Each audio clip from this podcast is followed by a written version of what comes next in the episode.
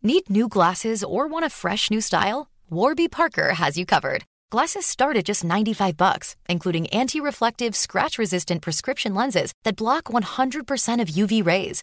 Every frame's designed in-house with a huge selection of styles for every face shape. And with Warby Parker's free home try-on program, you can order 5 pairs to try at home for free. Shipping is free both ways too.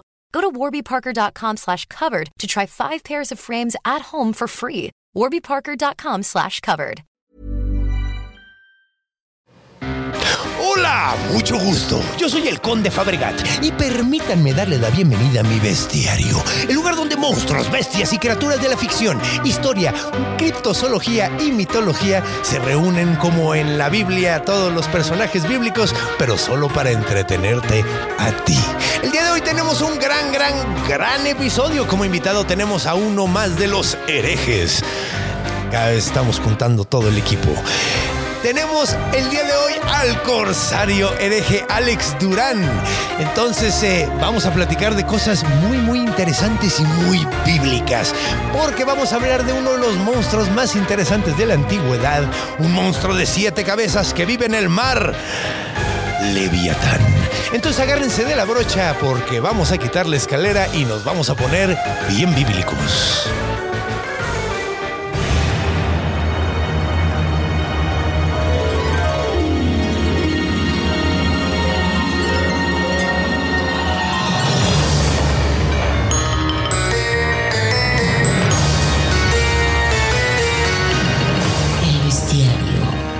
Conde Fabregat.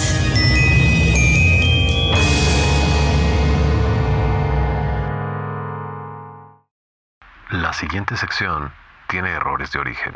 Agradecemos su comprensión. Pues comencemos como siempre definiendo qué es el leviatán. Pues bueno, pues en estos tiempos la palabra leviatán es utilizada para mencionar cualquier cosa sumamente grande, demoníaca, monstruosa. Sin embargo, tiene una raíz muy, muy definida. Y esa es la Biblia, básicamente. Y de hecho, tiene raíces mucho más antiguas que la Biblia. Sin embargo, eh, la que tenemos más a la mano va a ser la Biblia. Entonces, ¿Cómo mencionan que es este monstruo? Pues de entrada es sumamente grande, es una serpiente marina, que de hecho tiene mucho sentido porque, como hemos visto, la ley cuadrático-cúbica dice que un animal no puede ser demasiado grande porque se rompe su, su propio peso, y la única forma en la que un animal muy, muy, muy grande puede sobrevivir sería en el mar, como por ejemplo la ballena azul, que es el mamífero más grande de la Tierra, y pues solo puede existir en el mar porque si se llegara a encallarse destruirían sus huesos sobre su propio peso. Entonces, Leviatán técnicamente es un animal que podría existir, una serpiente sumamente grande que está en el mar. Ahora, se menciona que tiene siete cabezas, ¿ok? Se menciona que tiene los ojos fulgurescentes como de fuego. Se dice que puede hasta lanzar llamas y pues eh, curiosamente creo que fue Santo Tomás de Aquino que decía que el Leviatán no solo era este monstruo, sino también que decía que era un demonio que te iba a castigar en caso de que fueras muy envidioso. O sea, básicamente era como el demonio castigador de la envidia. Sin embargo, eso ya es algo mucho más moderno, o sea, es de la época de Santo Tomás de Aquino, que pues es la Edad Media básicamente. Entonces, pues no tiene nada que ver. En realidad eso ya es como, se podría decir que es fanfiction católico. Entonces, eh, en realidad lo que sabemos es que es una serpiente sumamente grande. Eh, en algunos casos se dice que eh, esta serpiente era como estaba en forma de uroboros, o sea, agarrándose la cola, y de esta manera estaba como sosteniendo todo el mar. Un poquito como Jormungander, Jormungander, perdóname la dislexia, Jormungander de eh, la mitología nórdica. Entonces, ¿qué les parece si vamos a para encontrar el encuentro vamos a leer algo, unas piezas de la Biblia para ponerlo bien, bien en tono. Y por favor vamos a recibir a nuestro invitado Alex Durán, el corsario hereje, para platicar de estos temas que pues él truje. Vamos.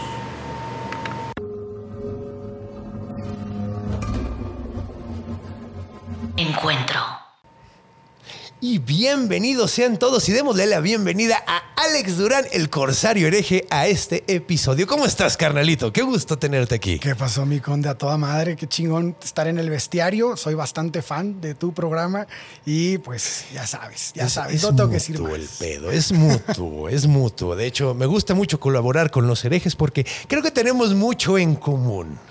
Así es. Así somos, somos eh, herejes. Eh, pero ¿cómo se dice? Escépticos, ¿no? Claro. O sea, porque de hecho algo, algo que menciono mucho es que yo en este episodio, en este- esto, o sea, nada más del Kraken he dicho que puede existir. Es- La neta. sí. Y sí tiene sentido. Estaría padre que existieran todos, pero creo que solo el Kraken. ¿Te gustaría que existiera el Kraken? No me gustaría, güey. Creo que, eh, creo que es posible. Está, est- y, y, o sea, es posible y es muy probable, güey. Y tenemos cada vez más registros de pulpos de, de- ¿cómo se llama? De Calamares calamares más grandes, sí, sí. claro. Porque los más grandes son los calamares, curiosamente. Entonces, pues, pues, quién sabe. Pero mira, hablando del mar y de lo desconocido que es, porque esa es la cosa del mar, güey. Eh, hasta la fecha conocemos muy poquito y por eso en la antigüedad, como mencionábamos ante- eh, antes, Sí. el, el- el mar representa el caos, representa algo terrorífico, algo, algo cabrón, algo que no puedes controlar. Ahora, entonces, para hablar sobre el encuentro, vamos a leer la Biblia. Venga. La Biblia online. Ahora, es curioso porque aparece en la Biblia, me parece que seis veces. Sí. Aparece eh, dos veces en Salmos, una vez en Isaías, una vez en Job, y creo que una en el Amos. Y hay como una mención rara ahí al final de la Biblia en eh, Revelaciones, que es el Apocalipsis, ¿no? Claro. Que de hecho te- ahorita vamos a hablar un poquito de eso porque hay una razón por la que se parece. O sea, hay una explicación muy lógica. Entonces, ¿qué les parece si en el primera, la primera vez que se habla de el Leviatán es en el libro de Job? No sé si conocen el libro de Job, ahorita lo estamos platicando un Sí. poquito fuera del aire. Básicamente, a mí no me gusta el libro de Job porque es como una lección como bien humillante, o sea, es como una o sea, como una lección bien acá. Job es un hombre muy bueno que tiene muchas riquezas, tiene una familia muy grande, se la pasan muy bien, se quieren mucho, eh, trata muy bien a todo mundo que trabaja para él, los ayuda para que crezcan todo el pedo. Pero el diablo dice, ese güey nomás es bueno porque le va bien, güey. Ok, entonces pues Dios dice, no, sí es chido. Así que fácil, ¿no? Así que fácil, sí, pues yo también sería bien chido. Si, si fuera, sí, pues pinche millonario, güey. Y entonces le dijo, no, él sí es chido, él me ama, güey. Y le dice, a ver, prueba, y le quita todo, le mata a las esposas, le mata a las- a la, familia, le mata ¿Qué a los ganados, le mata absolutamente todo. Que es bastante típico del Dios antes de, Sí. del Antiguo Testamento, ¿no? Que de Este- hecho tiene cierto sentido porque la realidad es culera y creo que ese era el mensaje que estaban tratando de decir los con ese Dios tan sanguinario y tan tan poco corazón que tiene, ¿no? Claro.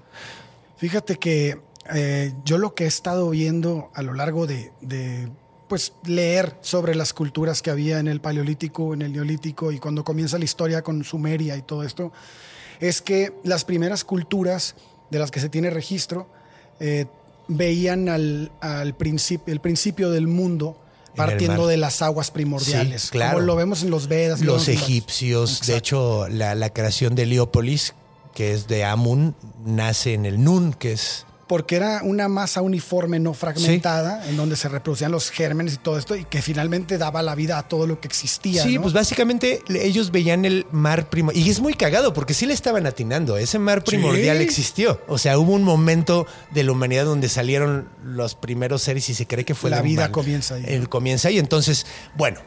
eh, que está, se me fue medio gacho el avión así con lo de. Pero sí, bueno, eh, era, eh, ellos veían el mar como básicamente, el mar primordial era como un paquete de Lego sin armar, ¿no? Exactamente. O sea, Exactamente. ahí estaba todo, pero desarmado.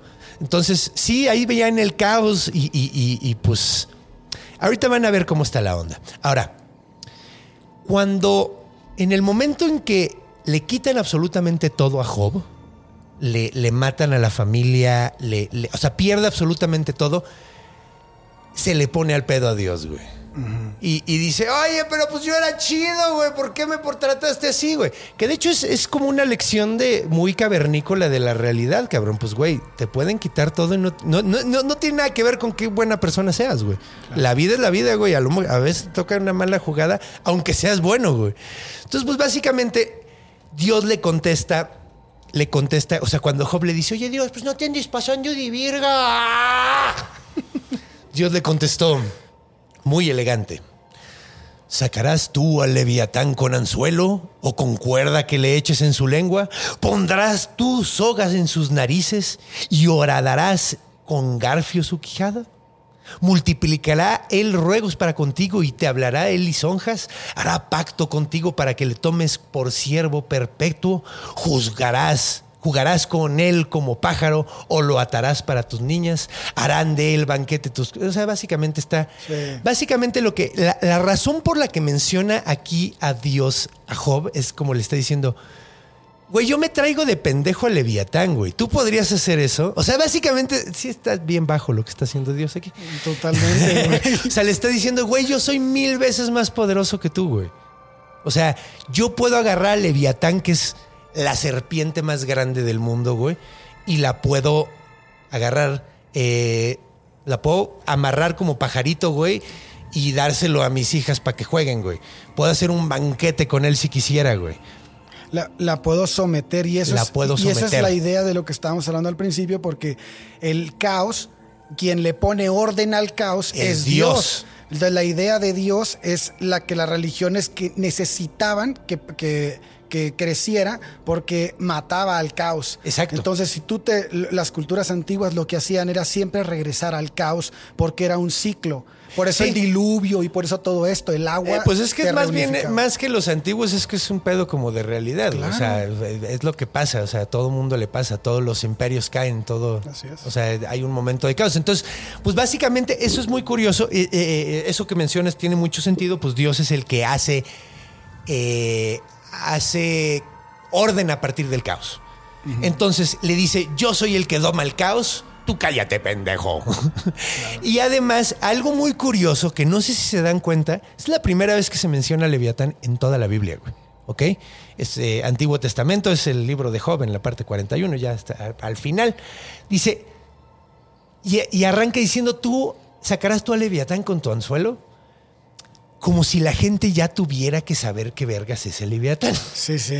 Es muy cagada. Ahorita vamos a hablar un poquito más de eso en Orígenes, pero quiero que lo noten. O sea, como que aquí ya se está hablando de Leviatán como algo que ya todo el mundo debería Que todo saber mundo qué es. dominaba, ¿no? Todo el Sí. mundo domina, güey. Ahora, lo, lo va, lo va, lo va describiendo un poquito más. Dice, ¿quién descubrirá la delantera de su vestidura? ¿Quién se acercará a él con freno doble? ¿Quién abrirá las puertas de su rostro, las hileras de sus... ¿Quién abrirá las hileras de su rostro? Las hileras de sus dientes espantan. La gloria de su vestido son escudos fuertes, cerrados entre sí estrechamente. Uno se junta con el otro. El viento ni siquiera entra por ellos. Pegado está el uno con, entre el otro. ¿Qué son estos escamas? Sí. Está hablando de escamas. O sea, está, está mencionando que tiene. Está pinche armado como pinche tanque, cabrón. Está dando como la morfología del, del- del animal. Básicamente, güey. Su aliento enciende los carbones. Aquí lanza fuego el puto. De su boca sale llama. En su cerviz está la fuerza y delante de él se esparce el desaliento. O sea, básicamente, a donde va, mal viaja todo mundo. He conocido gente así. Las partes más flojas de su carne están endurecidas, están en él firmes y no se mueven. Su corazón es firme como una piedra y fuerte como la muela de abajo. De su grandeza tienen temor los fuertes y a causa de su desfallecimiento hacen por purificarse. Cuando alguno lo alcance, lo alcanzaré. Cuando alguno lo alcanzaré ni espada, ni lanza, ni dado, ni coselete durará. Estima como paja el hierro y el bronce como leño podrido. O sea, básicamente no, no deja de hablar del vato. Es una descripción bastante clavada, pero no te dice nada. Pero que también, para mí, el mensaje que te está dando ahí es: fíjate lo chingón que soy yo que puedo con él y tú no. Claro, ¿no? ese es el mensaje básico. O sea, les- eh, eh, está, está haciéndole una falacia de autoridad. Totalmente, güey. Pues sí, completamente. Yo soy más verga. Y básicamente la razón por la que le está diciendo todos todo esto es que, bueno, vamos a terminar. Vamos a terminar la, la- la descripción de aquí. Venga. Por debajo tiene agudas conchas, imprime su agudez en el suelo, hace hervir como olla el mar profundo y lo vuelve como una olla de ungüento, en, en pos de sí, de sí hacer resplandecer la senda que parece el abismo escano. No hay sobre la tierra quien se le parezca, animal hecho exento de temor. Menosprecia toda cosa alta, es el rey sobre todos los soberbios. Entonces sí, o sea, básicamente está, está diciendo, güey, o sea, este cabrón si quiere, te come y ni siquiera se da cuenta. Sí. Se come como plancton, como una ballena come plancton. Y, y le está diciendo, yo soy el único que pone en su lugar a esta pendejada. O sea, sí es una falacia de autoridad y es básicamente la forma de decirle al güey, no cuestiones lo que estoy haciendo, Así güey. es. No cuestiones absolutamente nada. Si yo digo, es. Entonces, bueno, siguiente vez que mencionan a, a- a- a Leviatán es en Salmos. eh, y es, es curioso porque aquí también pasa lo mismo, de que lo mencionan como si ya tienes que saber quién es este güey. Dividiste el mar con tu poder, le están hablando a Dios. Quebrantaste cabezas de monstruos en las aguas, cabezas. Magullaste las cabezas del leviatán y lo diste por comida a los moradores del desierto. Abriste la fuente y el río, sacaste ríos impetuosos. Tuyo es el día, tuya también es la noche. Tú estableciste la luna y el sol, tú fijaste todos los términos de la tierra y el verano tú los formaste. Acuérdate de esto, que el enemigo que ha afrontado a Jehová, Jehová y el pueblo insensato ha blasfemado tu nombre. Está hablando ahí Sí. del- de- Leviatán. No entregues a las fieras el alma de tu tórtola, no olvides para siempre la congregación de tus afligidos. Mira el pacto, porque los lugares tenebrosos de la tierra están llenos de habitaciones de violencia. No vuelva avergonzado el abatido, el afligido, el menesteroso, alabarán tu nombre. No olvides las voces de tus enemigos, el alboroto de los que levantan contra ti sube continuamente. Entonces, básicamente aquí está hablando, eh, aquí nos menciona que Leviatán es como, pues es el diablo antes de que haya diablo, güey, básicamente. El, de- el caos, el desorden. Es el claro. caos, el desorden, es básicamente el enemigo. Aquí te lo están marcando muy cabrón como el enemigo de este cabrón, güey. O sea, como el enemigo de Dios, güey. Entonces, después vuelven a mencionarlo otra vez, güey, de, de muy, muy ligeramente. Eh, y luego después, en Isaías, lo vuelven a mencionar, güey. En aquel día Jehová castigará con su espada dura, grande y fuerte a Leviatán, serpiente veloz, a Leviatán, serpiente tortuosa, y matará al dragón que está en el mar. Y es precisamente lo que está, lo que mencionaste tú hace rato, güey. Es la representación del caos, güey. Entonces, cuando regresan, cuando ya se libera a, Israel y regresan los israelitas a, a su tierra, en ese momento Dios va a castigar al dragón del caos, güey.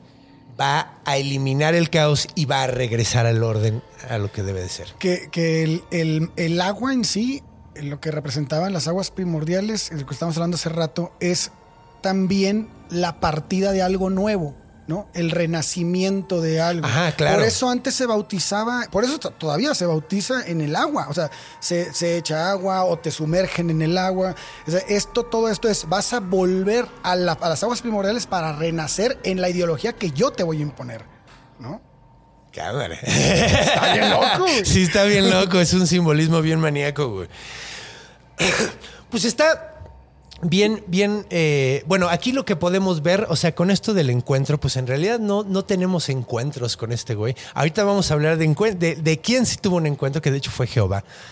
Eh, pero antes de la Biblia, antes de que se escribiera la Biblia, Jehová se andaba puteando con esos güeyes. Pero vamos a explicar por qué. Ahora bien, ¿qué podemos sacar de esto? Pues tiene muchas cabezas Sí. es el enemigo de Dios. Pero en la primera descripción no tenía muchas cabezas, hasta la segunda, ¿no? Hasta la segunda. Hasta la segunda. ¿Y qué son siete? Siete. Ah, ajá. Sí. Sí, que es, es el clásico, es el sí, número, sí. es el número mágico. Pero sí. eh, mm, estoy tratando de ver. Sí, no, en realidad, o sea. Vamos a ver otra vez la descripción. El uno, eh, lo de la, el uno se junta pegado, con sus estornudos se enciende lumbre y sus ojos son como párpados del alba. De su boca salen hachones del fuego, centellas de fuego proceden. De sus narices sale humo, como de una olla o caldero que hierve. Su aliento enciende los carbones, de su boca sale llama, en su cerviz está la fuerza y delante de él expresa desaliento.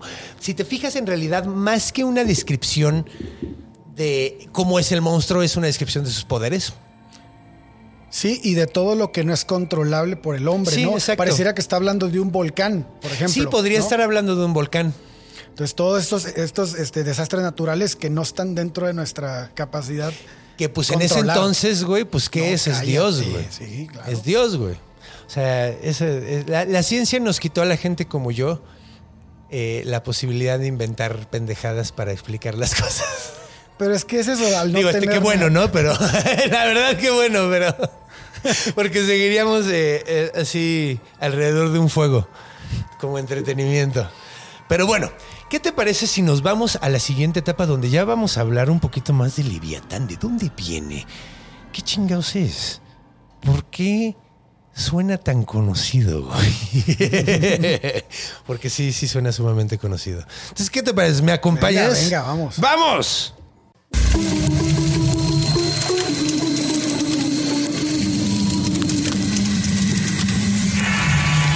Orígenes.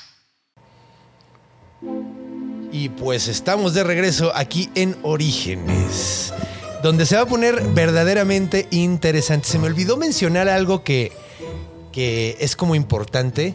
A ver.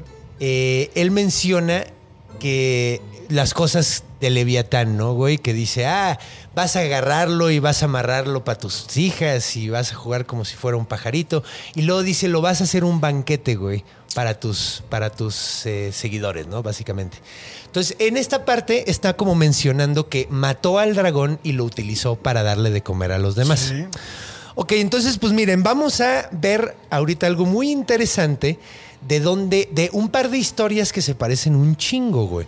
De por la zona, güey, eh, existe también, y de hecho es curioso porque en la Biblia también mencionan a Leviatán como Lotán. Ok. Ok, entonces Lotán eh, aparentemente es intercambiable. Eh, creo que es Isaías el que en la parte donde empiezan a, a- a- menciona como a Lotán.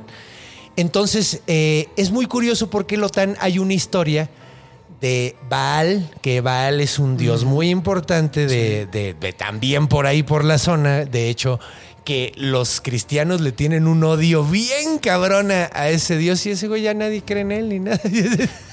Pobre güey, ahí lo odian bien cabrón, le tiran un chingo de mierda. Y lo usan mucho en los exorcismos. Sí, ¿verdad? Que se metió Baal. Se metió Baal. Pues, bueno, Baal, curiosamente, eh, hace exactamente lo mismo que Jehová.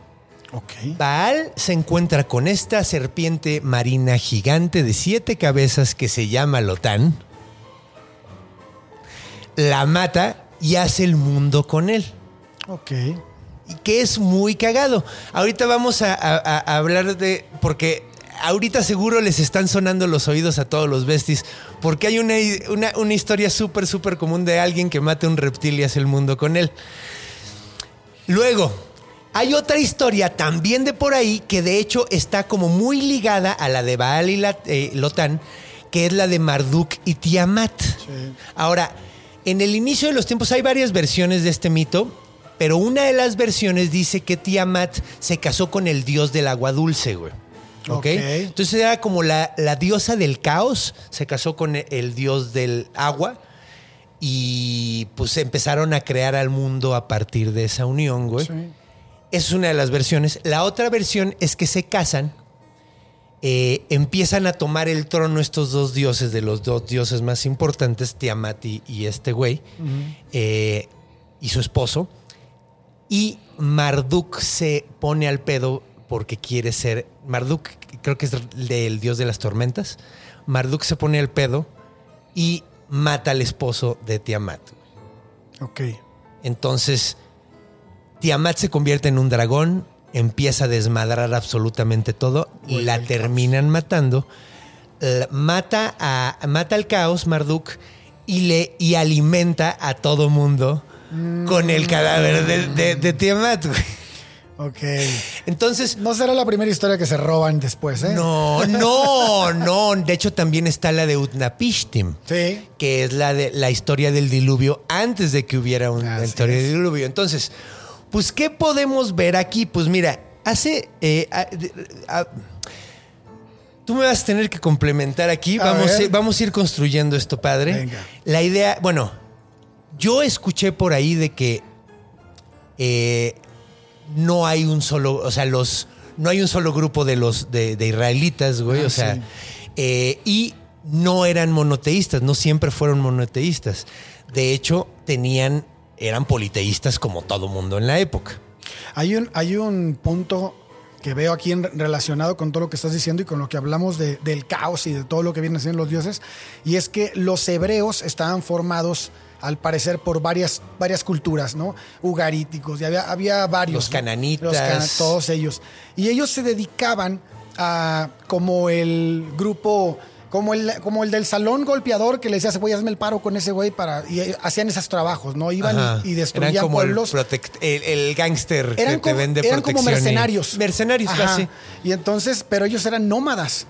Entonces, los hebreos que se vuelven sedentarios son los que van a formar después a los judíos. Ajá. Y Entonces, crean el monoteísmo. y es que ese es el, el- el- el- fin del caos, porque el ser nómada de alguna manera también era visto como algo de caos. No Sí. tener un orden, no había una sociedad, no había no un- tienes garantía de nada, güey. Y de hecho, eh, es que lo puedes ver. O sea, los pueblos mesoamericanos y los pueblos aridoamericanos, la diferencia que fue el nomadismo, güey. O sea, los pueblos, mes- eh, digo, tienen muchísima cultura, tienen muchísimas cosas muy interesantes, pero no llegaron a los niveles que llegaron los mesoamericanos como los mayas y los olmecas y los mexicas. Entonces, sí, es, es, eh, bueno, cuando ya hacen esta onda, bueno, supuestamente Jehová era nada más uno de tantos dioses que tenían. O sea, Jehová era uno de tantos. Y es muy chistoso porque la historia de creación parece ser, la historia que nos llega a nosotros de creación de los siete días y todo el pedo, es una versión desmitificada donde ya no se madrea Dios con una serpiente gigante, güey. y es por eso que te mencionan a Leviatán como si ya tuvieras que saber quién es. Pues claro, ya explicaron quién es, pero lo quitaron. Así es, era un, es la concepto, cosa. era un concepto ya, ¿no? Era un concepto, ya era el concepto de- de- del caos de la serpiente, eh, que es muy chistoso porque, güey, otra vez, hace ratito mencionamos la historia de creación eh, de Egipto. Sí. donde en el mar primor- primordial que se llamaba Nun, nace eh, Atum o Amon Ra, Amon, que se convierte en Amon Ra después. Y cuando nace, es el, el primer ser que nace es la serpiente del caos que se llama Apep. La serpiente del caos. O Apophis, también se llama Apophis. Era una serpiente gigantesquísima. De- se enredó ella misma y eh, de, los, de los anillos salió Atum. Y luego trató de tragarse a Atum. Atum se convierte en un escarabajo, deja que se lo trague y luego sale de otra forma. Hace un desmadre, básicamente. Pero hay una rivalidad entre, entre Atum o Amon, el dios de la creación, y el dios del caos, que es, que es Apophis. Claro. La misma pinche historia, güey. Eh, entonces, bueno, el punto es que aquí no, no matan a Apophis. De hecho, Apophis eh, está todo el tiempo tratando de matar a Ra. Pero, pero ves, el, ves la, la- la- el paralelismo Sí. de la serpiente del caos, güey, que está peleándose constantemente con el dios de la creación, güey. Entonces, es muy chistoso porque a esta, este, esta cosa. eh, ay, Dios mío, me, voy a acordar del nombre, pero no me voy a acordar del. de- del. del que la. el que hizo esta, esta teoría. Pero se llama el.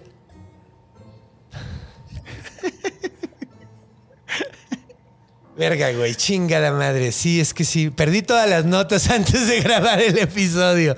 Pero. Es- Este tiene un nombre, ya le dieron un nombre a este mito que se va repitiendo de la serpiente y el dios, que se termina con Kampf, porque es, Kampf es lucha en alemán. Ok. Entonces, eh, ahorita, ahorita a ver si me acuerdo, güey. Tiene que ver, tiene que ver también con un, con un constante retorno, ¿no? De como me acuerdo ahorita, por ejemplo, de las fiestas de Año Nuevo de las culturas como Sumeria. Ajá. Ellos decían que el Año Nuevo era como el renacer, ¿no? La oportunidad para volver a comenzar.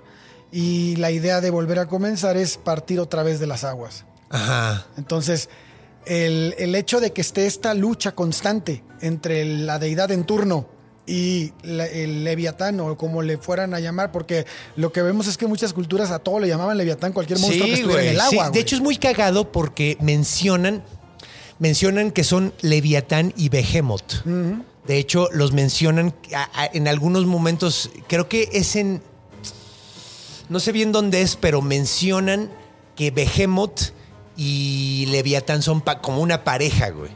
Ahora, Behemoth vive en el desierto y Leviatán es en el libro de Enoch, creo. el papá de Noé. Enoch es el papá de Noé. Ajá. Ajá. Eh, supuestamente los separa Jehová, güey, porque son tan poderosos, güey, que los separa para que no estén juntos. A uno lo manda a vivir al, al agua y al otro al desierto. Eh, extremos completamente opuestos si el mundo es plano. y ellos creían que el mundo era plano. Entonces, eh, sí, pues eh, supuestamente son como separados y Behemoth también es utilizado como la misma forma. De decir, es una madre enorme, güey. Un leviatán, una madre enorme del mar, güey.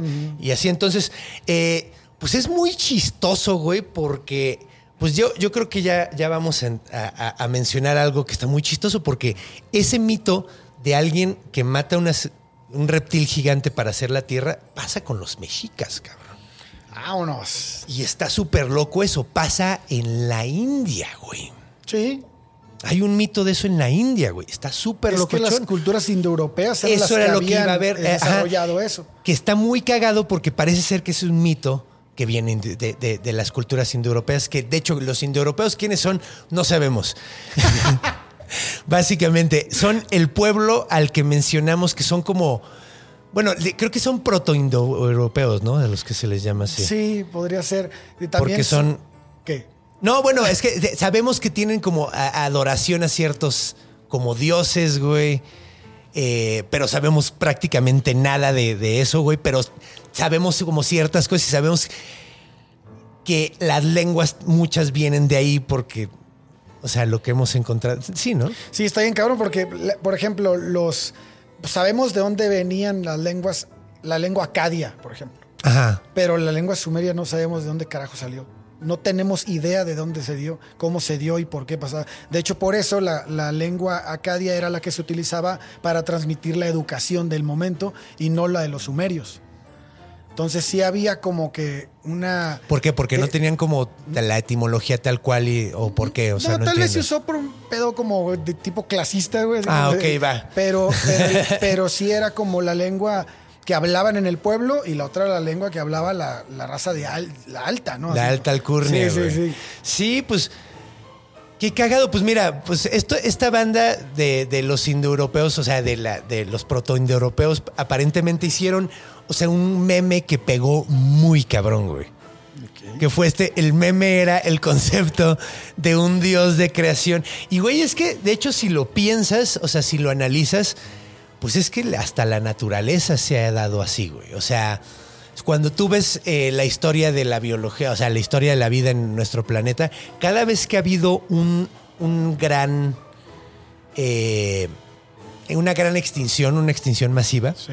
lo que sucede es que todos los nichos que ocupaban animales eh, en el ecosistema y esos animales desaparecieron, empieza, empiezan a llenarse esos nichos, empieza a haber como un boom evolutivo donde empieza casi, o sea, un chingo de, de mutaciones pegan para poder llenar esos vacíos, güey. Claro.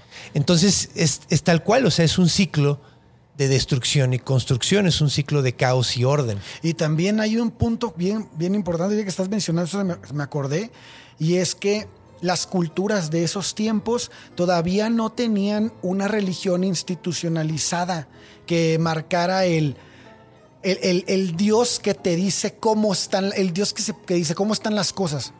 Yo lo hice así, sino que eran una- unas creencias que buscaban explicar el entorno. Claro, sí. Y eso cambió. eh, eh, eh, te está hablando de que no había un control. De que, la, que- que la creencia no estaba hecha para controlar. no, era como sino más bien para explicar. Sí, sí, sí, Cuando sí. viene el control Para que tuviera es cuando sentido. se usan todas estas figuras para generar miedo. Claro. Ok. Hmm. ¿Tú dónde crees que llegó eso? O sea, en el momento en que se vuelven monoteístas prácticamente, porque, o sea, y se establecen. En el momento en el que la religión se une con el Estado. también. Eso yo creo que viene desde un principio, ¿no, güey? Yo creo Pero- que siempre había, o sea, La- la- lo que pasa es que, a ver. han la- estado en la cama desde siempre, ¿no? La religión al principio funciona, bueno, no la, no la religión porque no, no empezó como religión, sino como ideas religiosas, ideas, de- creencias del pueblo. Y lo que formaba era un una unificación de la sociedad como amalgama, ¿no? Ajá. Que decía, ¿sabes qué? No es lo mismo. Este, tú y yo eh, somos de aquí del pueblo y vamos a pelear contra aquellos. A tú y yo creemos, en el mismo ajá, Dios sí, y traemos sí. esta Le bandera rezamos al mismo Dios. que, y que no- nos une más allá de cualquier otra cosa, ¿no? La unificación que te da una creencia te puede llevar a guerras masivas, lo hemos visto a lo largo No, sí, de la pues sí. historia. Sí. Y, en- y entonces creo que a partir de ahí, cuando la sociedad se, se unifica a partir de las creencias, es cuando las creencias empiezan a tomar fuerza como, como social, ¿no? Sí, no, y de hecho también, pues eso que, eso de que dijiste de que se vuelve parte como del Estado, güey. Pues es que también siempre he tenido ese elemento de control, güey. La religión. Yo creo que al inicio juntaba a la sociedad, pero no había alguien que controlara la sociedad por medio de eso, sino que se da No, después. pero, a ver, pero este, este elemento, digo, es que también aquí estamos como. Digo, estamos un poquito. There's never been a faster or easier way to start your weight loss journey than with PlushCare. PlushCare accepts most insurance plans and gives you online access to board-certified physicians who can prescribe FDA-approved weight loss medications like Wigovi and Zepbound for those who qualify. Take charge of your health and speak with a board-certified physician about a weight loss plan that's right for you. Get started today at plushcare.com slash weight loss. That's plushcare.com slash weight loss. plushcare.com slash weight loss. Haciendo. O sea, estamos. estamos Aventando ideas. aventando ideas, porque en realidad no podemos saber. Pero es que ese elemento de, güey, sé bueno porque si no te va a castigar el Dios y, y no va a ser aquí, va a ser algo eterno y sumamente horrible. La idea del infierno. La idea, ajá, la idea del infierno y la idea del castigo, que es curioso porque no todas las religiones lo tienen, güey. Pero lo vemos hasta Dante, ¿no? ¿Tú crees hasta antes? El, hasta el concepto de te voy a castigar con esto. Porque en esos. No mames, los griegos lo traían, pero miles de años antes. O sea, los griegos tenían la- el concepto del tártaro, que era una parte del infierno, y el érebo, que eran partes del infierno, que del Hades, que estaban bien culeras y ahí te torturaban las irinas, de hecho, que eran, eh, que eran las irinas, pues eran básicamente... De hecho, estaría padre hacer un episodio de esas viejas. Eran viejas horribles con alas de murciélago y cuerpo de perro. Ajá. ¿Has oído que a alguien le dicen, tienes cuerpo de perro parado? De ahí viene. Pero eh, ahí estaba ese concepto y había unas bien locochonas. O sea, había, unos, había güeyes que tenían castigos ejemplares por haberse pasado mucho de verga. Eh, ¿Cómo se llamaba este güey, el de la piedra? Sísifo. Sísifo le vio la cara de pendejo a el dios de la muerte, el de la muerte, el de la muerte, no Hades, porque Hades era el dios de la riqueza y del Hades. El que te llevaba allá se llamaba Thanatos. Entonces le vio la cara de pendejo a Thanatos, luego le vio la cara de pendejo a Hades. Entonces Hades dijo, ok, esto ya no se la perdono. Y, lo, y hasta la fecha, el güey está empujando una piedra hasta arriba de un monte y se cae del otro lado y tiene que bajar y volver a subir la piedra otra vez hasta la... Y así toda la eternidad. Mira, qué hueva, güey. Ya, ajá, güey, está bien culero. Había un güey, había un güey que lo tenían en el agua y muriéndose de sed y cuando trataba de tomar agua el agua bajaba. Cuando trataba de comer algo había árboles de frutas y, y- y las frutas se, se movían. Entonces el güey estaba No muriéndose de sed, pero le alcanza el pedo. Entonces, o sea, el, el- el concepto del infierno es muy viejo y del castigo es muy viejo. Los mexicas no lo tenían religiosamente. Es que eso es, lo- eso es a lo que me refiero, vaya. Pero era una teocracia donde si te pasabas de verga te mataban. ah, sí, sí, totalmente. O sea, era una dictadura teocrática. Ahora, si tú te morías y no te habían castigado por las chingaderas que habías hecho, pues nadie te iba a castigar. Te iba a ir de la verga de todas maneras porque ibas al Mictlán y el camino al Mictlán era la cosa más tortuosa del puto mundo, güey. Pero ellos no creían que era un castigo.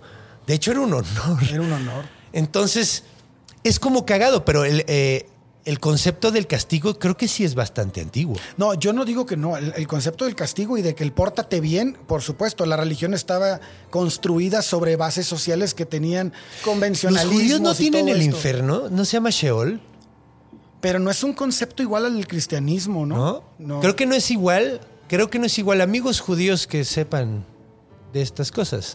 Sí, claro. si alguien sabe, eh, estaría para. Porque yo sé que el Sheol, pero creo que es para niños. No recuerdo. Es para niños o algo así. Está, está como muy locochón. Pero, pues, o sea, sí existe. O sea, el concepto de la culpa en el, el judaísmo No, sí. está cabroncísimo. No, sí, sí. Eso, eso es lo que voy a decir. Sí existe ese concepto porque finalmente las religiones son para... Control, eh, con- ¿no? Es que esa es, esa es la diferencia ¿Tú que crees, yo hago. Ajá, ¿tú El- crees que mí- primero fue una, una, un momento de explicación y luego llegó un momento de control? Exactamente. Para mí el control llega después. O sea, el primero es, vamos a, a tratar de explicar lo que ocurre a partir de mitos porque no tenemos Claro. las bases para explicarlo. Claro. Y después eso fue Sí, no, y para que no nos dé tanto miedo, güey. Exacto. De hecho, eh, es curioso porque en, justamente. Ya se me acabó la pila. Eh, justamente en la parte de Job, cuando Job se el arma de pedo, justo antes donde empecé, en el, en el versículo de antes, Sí, sí, sí. el güey le dice: Tú sabes cómo cuelgo las nubes. O sea, eh, cos- dice cosas y, y- y ma- y po- hago las tormentas y cosas así, güey. O sea, cosas bien basicotas. Eh, Que en ese entonces sonaban bien complicadas. sonaba bien así, ¿cómo colgaron las nubes, güey? Entonces, eh, o sea, le dice, güey, si tú su- supieras eso, ármale de, de- de pedo. Que se me hace súper irónico y súper contraproducente porque envejeció sumamente mal eso, güey. Ahorita ya te puedo explicar cómo colgaste las nubes, Dios. Ya me puedo poner pendejo. Y súper falaz. Súper falaz, güey. Súper falaz. Pero eso, eso, eso dice, tú sabes, creo que es la- lo de las tormentas y lo del, lo del eh, cómo cuelgo las nubes, güey. Entonces sí, o sea, está cagado porque en ese momento, o sea, en ese versículo justamente estás viendo cómo están en la cama los dos, güey. Te explico cómo hago esto y por lo mismo de que tú no puedes explicarlo, te calles cuando yo te digo que te calles, güey. Entonces es como el control y la explicación así, güey, ya, pero ya sí, ahora, ya está en la Biblia, ya se establecieron, ya tienen, o sea, ya tienen una religión de control. Mira, es cagado porque ahorita también me estoy acordando del Wendigo, güey. El Wendigo, que es Creo canadiense, que lo vi en un, gringo. en el, en un episodio tuyo, pero no recuerdo tercero. muy bien cómo era el Wendigo. El Wendigo es, es simplemente un monstruo en el que te conviertes, que es, es- es un monstruo. eh, eh, sí, pues te conviertes en esa chingadera si eres caníbal. Ok. Ahora, es cagado porque son tribus que son eh, nómadas, güey. Y todo este tiempo se estuvieron desarrollando como nómadas hasta que llegan los pinches gringos y la chingada. Eh, pero es cagado porque el castigo está inherente en el pecado, güey. ¿No? O sea, no es, no es como. Si haces canibalismo, te, te conviertes, conviertes, en eso. ajá. También era un control social, ¿no? Es, sí, es como una cierta forma de control social, pero es. eh, De cuidarnos, ¿no? De, De no cuidarnos, ajá. Exacto, porque sí, es que, güey, también tienes que considerar dónde estaban ellos. Y, güey, las escaseces que se pueden dar ahí, güey. En una de esas te comes a tus hijos, cabrón. Y pasaba, güey. Y por- ta- pasaba tanto que tuvieron que crear un monstruo para decirle a la Claro. gente que no lo hiciera, güey. Entonces, pues es que es, es como, es como cagado porque la cultura. Como que una vez que empiezas a inventar Ya no chingaderas, parar, ya no puedes parar, güey. Güey, lo vemos hoy en día, ¿no? Pórtate bien o el coco te va a comer. Le dicen a Sí, los no niños para, güey. hoy, Sí, no, no, no para, güey. Digo, ahorita ya pueden decir cosas mucho más realistas y tristes, ¿no? Así como no te vayas a salir a la calle en la noche porque te pueden secuestrar y matar, güey.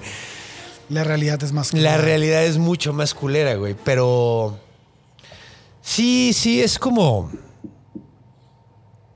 O sea, es el hecho de, de como decirte, güey, no te puedes salir con la tuya de hacer una chingadera, güey. ¿No? O sea, a final de cuentas es... O sea, a pesar de que sientas que te saliste con la tuya, güey, te la, te la van a cargar, güey. O sea, te la, van a, te la van a cobrar. Y te la va a cobrar alguien todopoderoso, güey, por el resto de la eternidad, güey.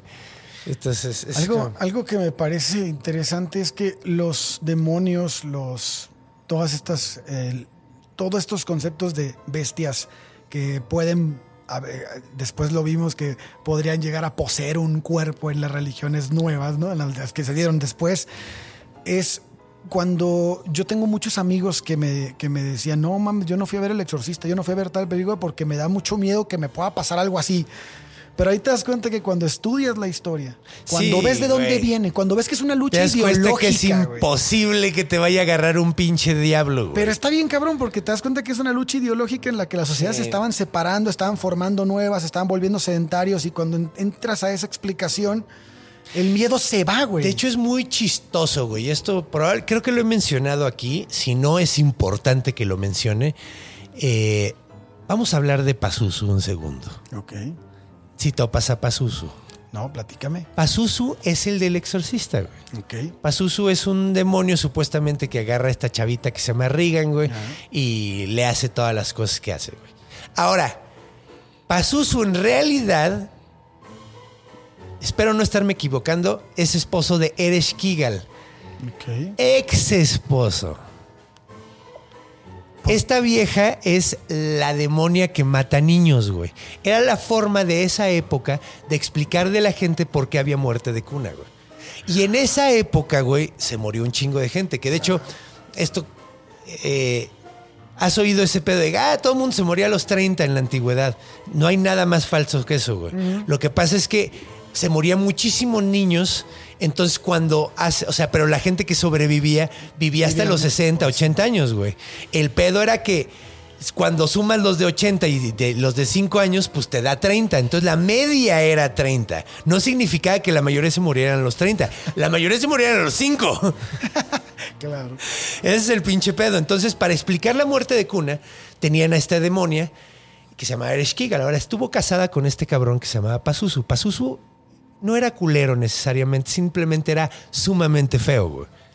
Y de hecho, si ves las esculturas de Pazuzu, es, es un monito muy feo. Ahora, ¿por qué había tantas esculturas de Pazuzu, güey? ¿Por qué querrías tener tantas esculturas de un demonio, güey?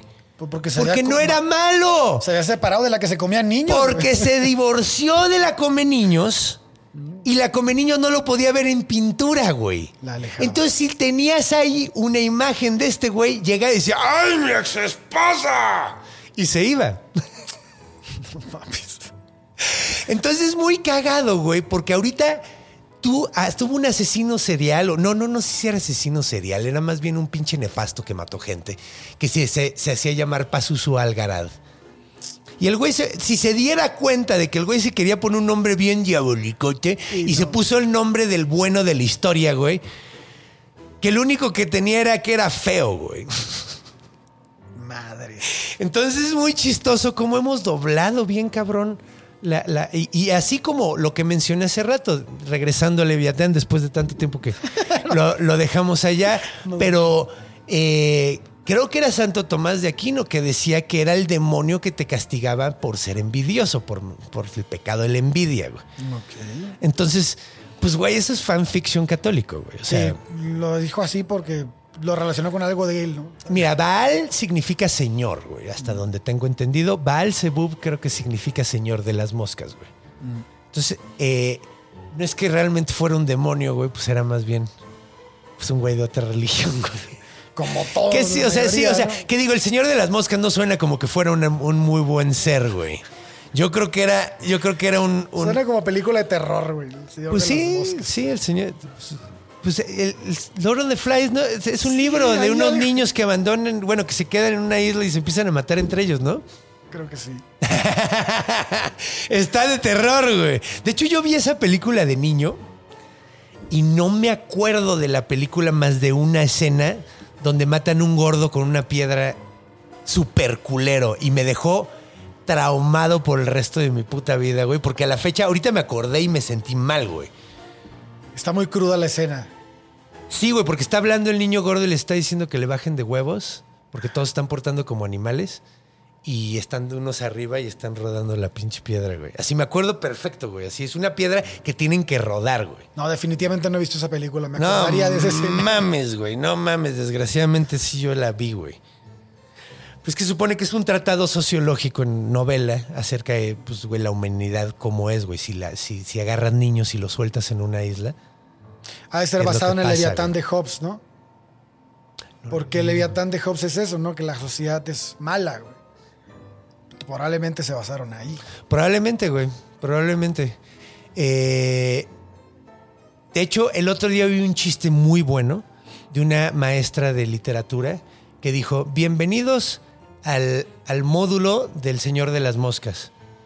Y les aventó unos palos y los dejó encerrados dos meses. es broma, güey. no, no, es un chiste, güey. Me preocupa que no lo, que no sienta que sea broma, que Podría pasar, güey. Bienvenidos al módulo de El Señor de las Moscas. Pero sí, sí, pues habla, pues sí, está hablando básicamente igual que Hobbes, está hablando de la de la base del ser humano, güey. ¿No? O sea, de, de lo más básico, güey. Pues quién sabe, güey, quién sabe. Eh, ¿Qué te parece si nos vamos en la cultura para ver dónde chingados encontramos en la cultura Leviatán? Es que yo no, nomás recuerdo uno, güey. Muy bien. Y me acuerdo también de que había un Behemoth que era un Monster Truck. No mames. que se llamaba Behemoth. Y también el Behemoth salía en, en- en Monstruos de Bolsillo, curiosamente. Siempre es bueno cuando salen monstruos de bolsillo. Pero bueno, vámonos a la siguiente etapa, que es...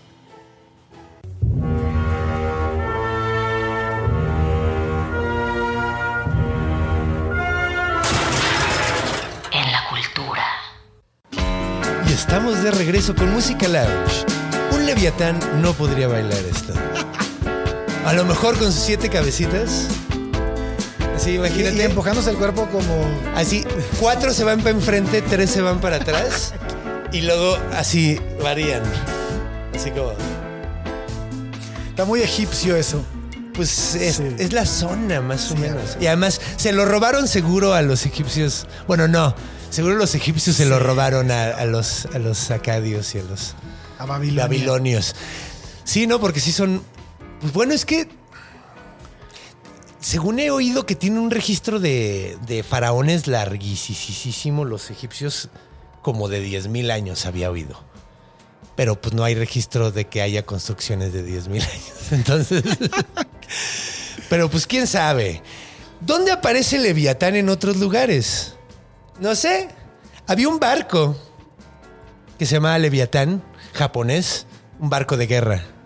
Eh, O sea, era un tipo de barco de guerra. Tiene mucho sentido. Sí. Un barco de guerra, yo, yo sí le pongo Leviatán y se me hace güey. un gran nombre, güey. Yo se lo pondría una lancha, así una lancha pedorra. Así toda culera. Ese Leviatán. Sí, te- te- se vería uno medio ridículo con eso. Lo podemos ver en cualquier parte, eh, lo podemos relacionar o se podría relacionar a cualquier este a cualquier desorden que viniera a suplir el Estado, ¿no? Un leviatán, ajá, una, una. Podrías decir que un leviatán es una. El levantamiento. Un golpe de estado sería un leviatán. Podría un ser. levantamiento armado sería un leviatán. Porque sumiría al país en un caos del que tendría que surgir de nuevo. Miren, qué interesante. Así es. No sé si alguien utilice esa, esa forma de decirlo. Yo nunca lo había oído. Nunca lo he escuchado. No. Pues mira, en Disney, en la película de Disney, Atlantis, ¿se acuerdan de esa película? Creo que sí. Yo nunca la vi, güey. Y dicen que no es mala, güey. Ah, ¿Era como de piratas? Era de que se iban a buscar a Atlantis unos güeyes. Y salía un. Hay un meme muy famoso de un güey que explota algo y se rochea. Y es un bigotón como alemán o ruso o algo así. Ok. Pero bueno, ahí sale un leviatán. Mientras haya agua, puede haber un leviatán. Sí, yo no la vi, entonces no tenía la referencia. Ahorita, ahorita busqué. Debe, debe de haber como mil historias de las primeras embarcaciones, ¿no? No, pues mira, bueno, es que es cagado porque no tanto lo que te- tenemos, mm, historias tenemos del Kraken. Exacto, no, no, o sea, no como el Pero leviatán como tal, no pero, Leviatán. pero un pinche monstruo sí, marino un monstruo mamalón. marino mamalón, sí. Y, y en la onda de la Sea Serpent, la serpiente marina Mm. gigante, siempre ha sido como un, un- un tropo muy cabrón. Ah, sí, cierto. En Binding of Isaac te puedes convertir en leviatán. ¿Cómo? En Binding of Isaac, si agarras muchas cosas de demonios, Ah, muchos tratos de demonios, se convierte como en un monstruo muy Lovecraftesco ok. y tiene tentáculos, así está bien verga. Eh, se- se ya sería una mezcla como de Kraken y Leviatán. Pues está muy raro, güey. Lo que pasa es que la Bib- eh, eh, The Binding of Isaac está lleno de referencias de la Biblia, güey. Está atascado. To- pues, güey, The Binding of Isaac Sí. es así se llama la historia de, de la Biblia, güey. Que es cuando Abraham quiere matar a Isaac. Y, güey, todos los personajes tienen nombres bíblicos. Es, eh, se llaman Maggie, el demonio, ¿cómo se llama? Azazel, eh, Judas, eh, Caín, o sea, todos son nombres bíblicos, está muy chido.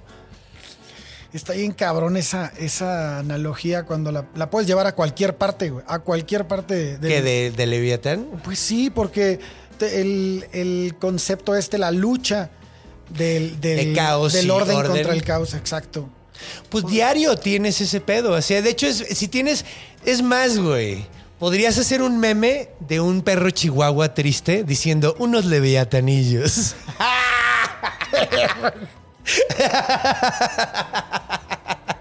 Bobby se puede encargar de eso. Sí, güey. Sí. Bobby, haznos un meme, por favor, de un perrito triste diciendo unos leviatanillos. Gracias, Bobby. es más, si me lo hace, lo voy a subir eh, en el Instagram. Si no lo ven es porque no, Bobby no nos quiso ayudar. O se le olvidó. O, o tenía cosas más importantes sí, que hacer, que es muy probable. Es muy eso. probable Eso que es se le olvidado. No, es más probable que tenga más cosas. Ya se va a casar. Ya se va a casar, Bobby. Pero bueno, eh, unos leviatanillos.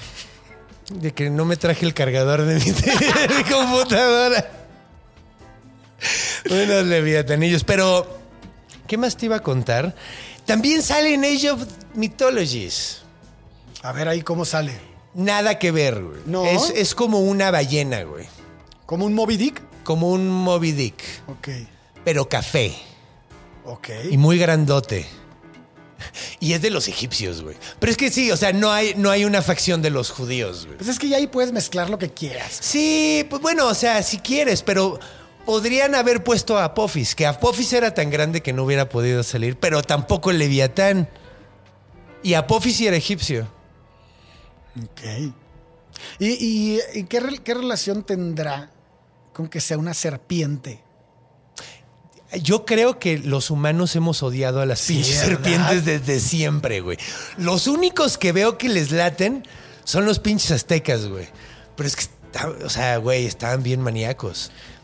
Pero los hindús también aman a las serpientes, ¿no? Pues que ahí también Hasta tienen unas muy cabronas. así, bien cabrón.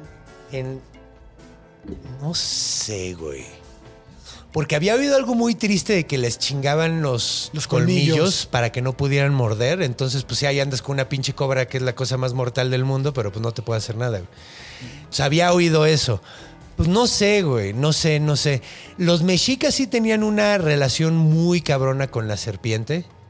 Eh, pues eh, uno, el dios de la buena onda prácticamente, que era Quetzalcoatl, el dios de la sabiduría Serpiente y del viento, y era la, la serpiente serpiente emplumada, güey. Eh, entonces es como, es como chistoso, güey. Y además también comían serpientes, los mexicas, hasta donde sé. Escuché una historia que cuando llegaron aquí, Ajá. los mexicas llegaron aquí a, a- a Tenochtitlan, pues ya estaba ocupado, güey. O sea, bueno, no Tenochtitlan tal cual, pero ya estaba ocupada la zona, güey. El Valle de México. Entonces, pues estos güeyes llegaron y les dijeron, no, güey. O sea, llegaron con unos que estaban pesadones.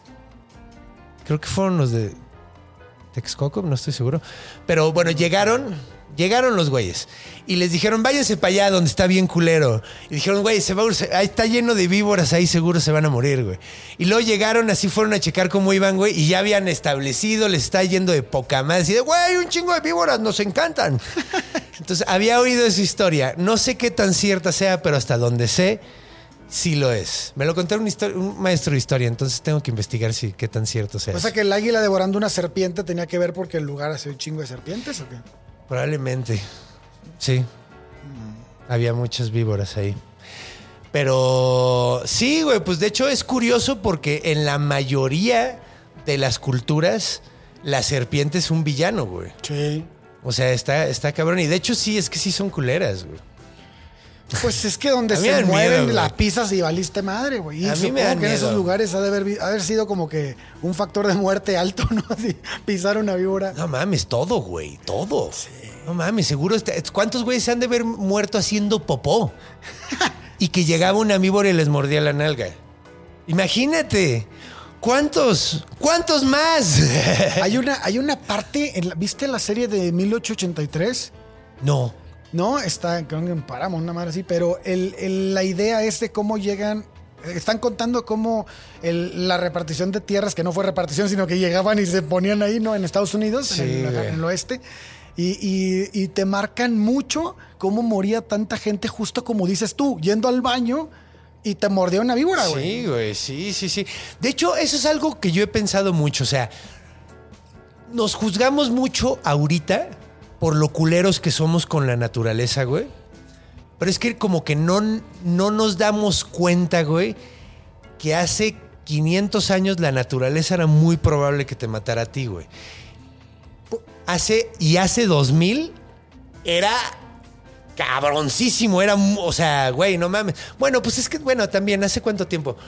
Pero llevamos poco tiempo sin que la naturaleza sea un factor de riesgo cabroncísimo, güey. Porque nos salimos del círculo de la Porque, y naturaleza. porque ¿no? matamos a la naturaleza, güey. Le reventamos la madre. O sea, en Europa había leones, cabrón. El león europeo ya no hay, güey. ¿Por qué? Porque pues, los europeos nos mataron todos. En, en Medio Oriente había elefantes, güey. Y una, y una conducta de los animales que vemos mm, que es muy palpable es que cuando se asienta gente en un terreno y empieza a formar sus construcciones y todo, los animales empiezan a irse. de Sí, ahí. pues no les queda de No otra, les queda de otra. Pues es que les, les matas el medio ambiente, güey. Pues, güey, a los pobres orangutanes lo que les estamos haciendo, güey. Y es que también el pedo es que...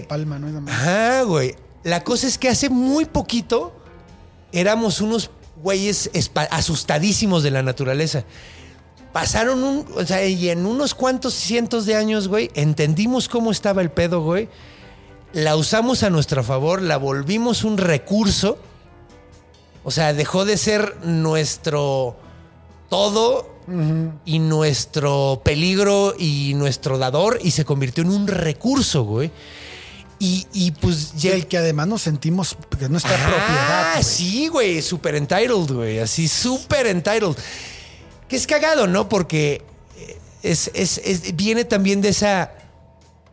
Eso que hablábamos al principio, de que Dios era mucho más culero en el Viejo Testamento, porque te estaban tratando de decir, la vida es bien culera, güey, aguántate. Claro. Eso, de eso se trata Job, el libro de Job. Entonces, la vida es bien culera, aguántate. Eh, Ay, se me fue el avión bien gacho. Eh, se eh, y además al mismo tiempo te decía, así como te do- todo está a tu recurso, güey, porque eso lo dice también Dios en la. Biblia. Le dice, eh, todo lo que he hecho es para ustedes, güey. Esa, esa idea es la que a mí se me hace súper Súper nociva, güey. De hecho, hay dos ideas que se me hacen bien nefastas de la religión. Una es esa y otra es la de somos el pueblo elegido. Esa es la otra que es así, es la receta perfecta para el racismo, güey. Claro. Y para separar a la gente. No hay pueblos elegidos, güey. No porque creas algo eres mejor que los demás, güey. Y, y, güey, bueno. Y la otra es ese pedo de que, güey, sí, güey, todo fue hecho para ustedes, cabrón. Ah, cabrón. Güey, y, eso que estás No, diciendo es güey. bien interesante, cabrón, porque lo vemos no solo en las culturas antiguas, porque si puedo poner un ejemplo así básico, que son el- los, los israelitas, ¿no? Que el, pueblo, el pueblo elegido por Dios. Pero si tú te vas a, a religiones más modernas, como la secta Moon, por ejemplo, que acabamos de hablar de ¿Los ella. Moonies? Los Moonies. Esos güeyes decían que eran un tipo así de israelitas en Corea, güey. Que eran la secta, que, que eran el pueblo que Dios había elegido. Es- y es que es súper es- y eso nefasto. desde hace unos años. Sí, no, y pasa cada rato, ¿no? Y es que es, es como una gran. Es que es una gran narrativa la de la víctima. Claro. Es una gran narrativa la de la víctima, la de. es, eh, porque le da sentido a tu sufrimiento. Sí. Entonces, eh, estas personas les dan sentido a su sufrimiento y a su vida diciéndoles, es que estás sufriendo porque eres especial, güey.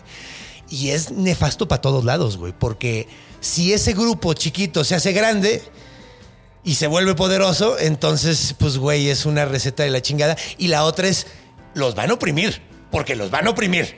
Si están diciendo que son diferentes y se separan de todos los demás, no va a faltar el güey, ah, mira, son bien poquitos, güey. Sí. Uy, mira, aquí voy a hacer mi agosto. O sea, es, es- es malo para todos lados, güey. Totalmente. Y esa idea te lleva también al, al tienes que sufrir para purificarte.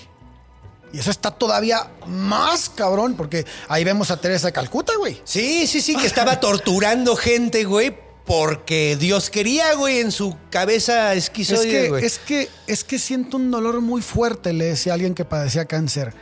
Eh, lo que pasa es que en este momento Dios te está besando. Pues dile que me deje de besar, Sí, no mames. O sea, no mames. No mames, eh, no se habrá confundido y esa señora estaba adorando a algún pinche demonio malvibrosísimo porque, ay Dios, si ese es su dios de amor, güey, ay, prefiero estar aquí solito con Siriaco. Yo adoro a mi babayaga, a mi perro, porque me hace ver lo hermoso que es el mundo en realidad. No te juzga. No me juzga. No, y, me- y me hace ver la inocencia, güey. No mames, qué bien me hizo tener perro, güey. No mames, me cambió la vida, güey. ¿Qué te, qué te provocó? ¿Te hizo más empático? ¿Te Me hizo más empático, me hizo... No, mira, siempre he sido muy empático. De hecho, es algo que, en mi opinión, ha sido hasta, no sé si a ti te pase, que es hasta lo sientes como algo malo, porque te afectan cosas que no te deberían de afectar, güey. O sea, como que ya es así y andas con una depresión porque sabes que el mundo está de la verga y te Compras está- problemas que no son compras tuyos. problemas que no son tuyos, güey. Sí. Exactamente. Sí. Y, y cosas que no puedes ni arreglar, pero hoy te estás torturando nada más, que no tiene sentido, güey. Nos pasan herejes el podcast a cada rato. Sí, ¿eh? güey, pues es que, güey, es, es- pues es parte de, la, de, de- de ser empático, güey.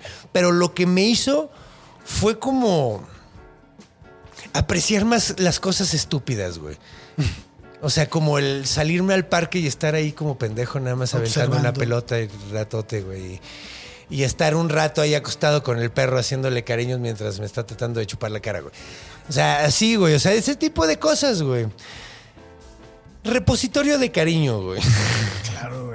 Algo que parece ser muy básico, y- pero es algo que no tenías. No tenía, güey. Pues sí, es que también cuando uno vive solo, pero completamente solo, y llevaba años. O sea, porque yo tenía perro cuando vivía con mi señora madre. Y luego me salí y durante años quería tener un perro, pero decía, verga, es que, güey, el trabajo y la chinga, y luego si no, si, si necesito. Y ya cuando me aventé era cuando más jodido estaba y me salió de huevos. ¿Te gusta la soledad? Sí, pues es chida. Sí. Es chida con tu perro también. Sí, no. A mí también me gusta mucho. Es la onda. Es la onda. Pero, pues ha sido un episodio muy chido, pero creo que van a tener que abrir el bar donde estamos. Ahorita en e- eh, va a haber stand-up en este escenario, pero hay, hay cosas que anunciar. De hecho, tienes un podcast nuevo. Así es. Se llama Averiados. Y Averiados lo que hace es tomar las historias más que de personas que trascendieron en la música y que le ca- cambiaron el rumbo. ¿no? Eso está chingón, güey. Ya te dije, tienes que hablar de Mussorgsky. Sí, es, ¿vas mi- a ir? es de mis. Sí, y es, es- es, creo que mi compositor clásico favorito. Y estaba bien maníaco y se murió muy joven. Era el rockstar de la época. Y si ves cuadros de él, así tenía una nariz así de bola, porque era muy alcohólico. Ah, es que era ruso. Pero qué raro en la historia de los músicos, ¿no? Sí, güey, en historia de artistas, era escritor o músico, qué extraño. O comediante. no, yo no tomo. Pero averiados. Averiados. Y está en todas las plataformas. Sí, está en Spotify, en todas las plataformas. Y pues bueno, también está un podcast que, que- que aquí en el bestiario le tenemos un cariño muy especial y, y que son Los Herejes. Que, Herejes el Herejes el podcast, que es un podcast muy, muy divertido, donde pueden aprender un chingo de cosas y sobre todo pensar muchas cosas. Creo que aquí se vino un poco de herejes aquí al bestiario el día de hoy. Hablamos de muchas cosas muy interesantes. Eh, y nos burlamos de la religión. un poco, un poco. Un poquito. Bueno, la criticamos más que nada, güey. Sí.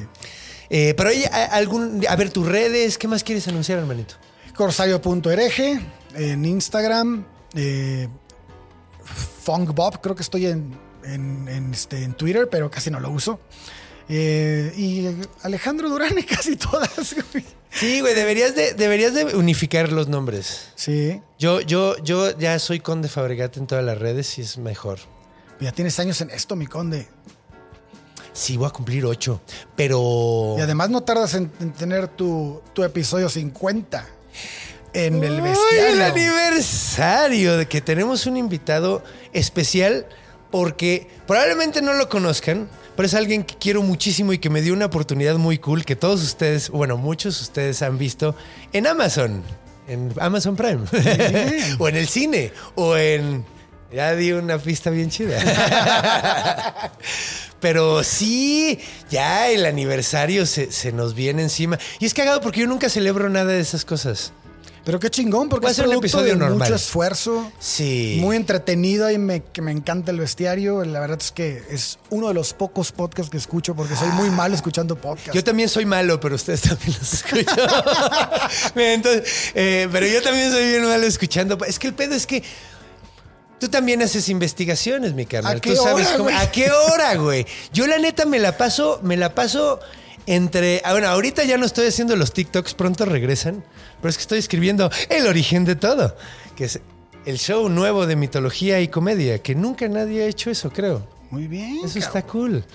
Pero sí unifica tus redes, que todas sean el Corsario hereje o algo así. O Alex Lo haré, Durán. Lo haré, lo haré. Sí, pero síganlo a este muchacho guapo con buenas eh, opiniones. Y, no, muchas gracias, Conde. y pues es todo, ¿verdad? Muy bien, sí, ya. Muchas Vámonos. gracias por venir. Ha sido, ha sido un placer tenerte aquí como muchas siempre. Gracias a ti por la invitación y, y ya sabes que cuentas con un lugar en la mesa de herejes el día que tú quieras. ¡Excelente! Siempre, siempre que cotorreamos es un gusto. De hecho, la última vez que te vi fue un show ahí en Querétaro. Sí. Curiosamente. Pero bueno, hablando de shows, vayan a ver el, el origen de todo. no sé dónde vaya a estar ahorita, pero en mis redes, en todas mis redes con de Fabregat, ahí voy a estar anunciando voy a andar. Y pues denle su dedito para arriba y suscríbanse si no lo han hecho. Y sobre todo, no olviden que los quiero mucho y no olviden, por favor, cuando vayan a cruzar la calle, volteen a los dos lados.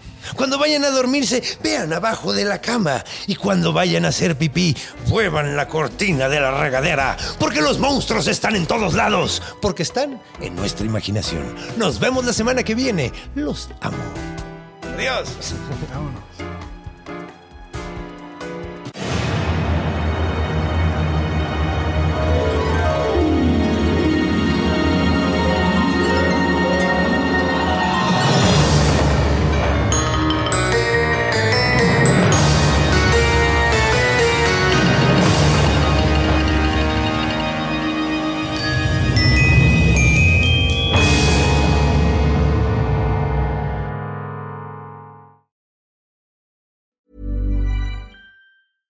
Even when we're on a budget, we still deserve nice things. Quince is a place to scoop up stunning high-end goods for 50 to 80% less than similar brands. They have buttery soft cashmere sweaters starting at $50, luxurious Italian leather bags, and so much more. Plus, Quince only works with factories that use safe, ethical, and responsible manufacturing. Get the high-end goods you'll love without the high price tag with Quince. Go to quince.com/style for free shipping and 365-day returns.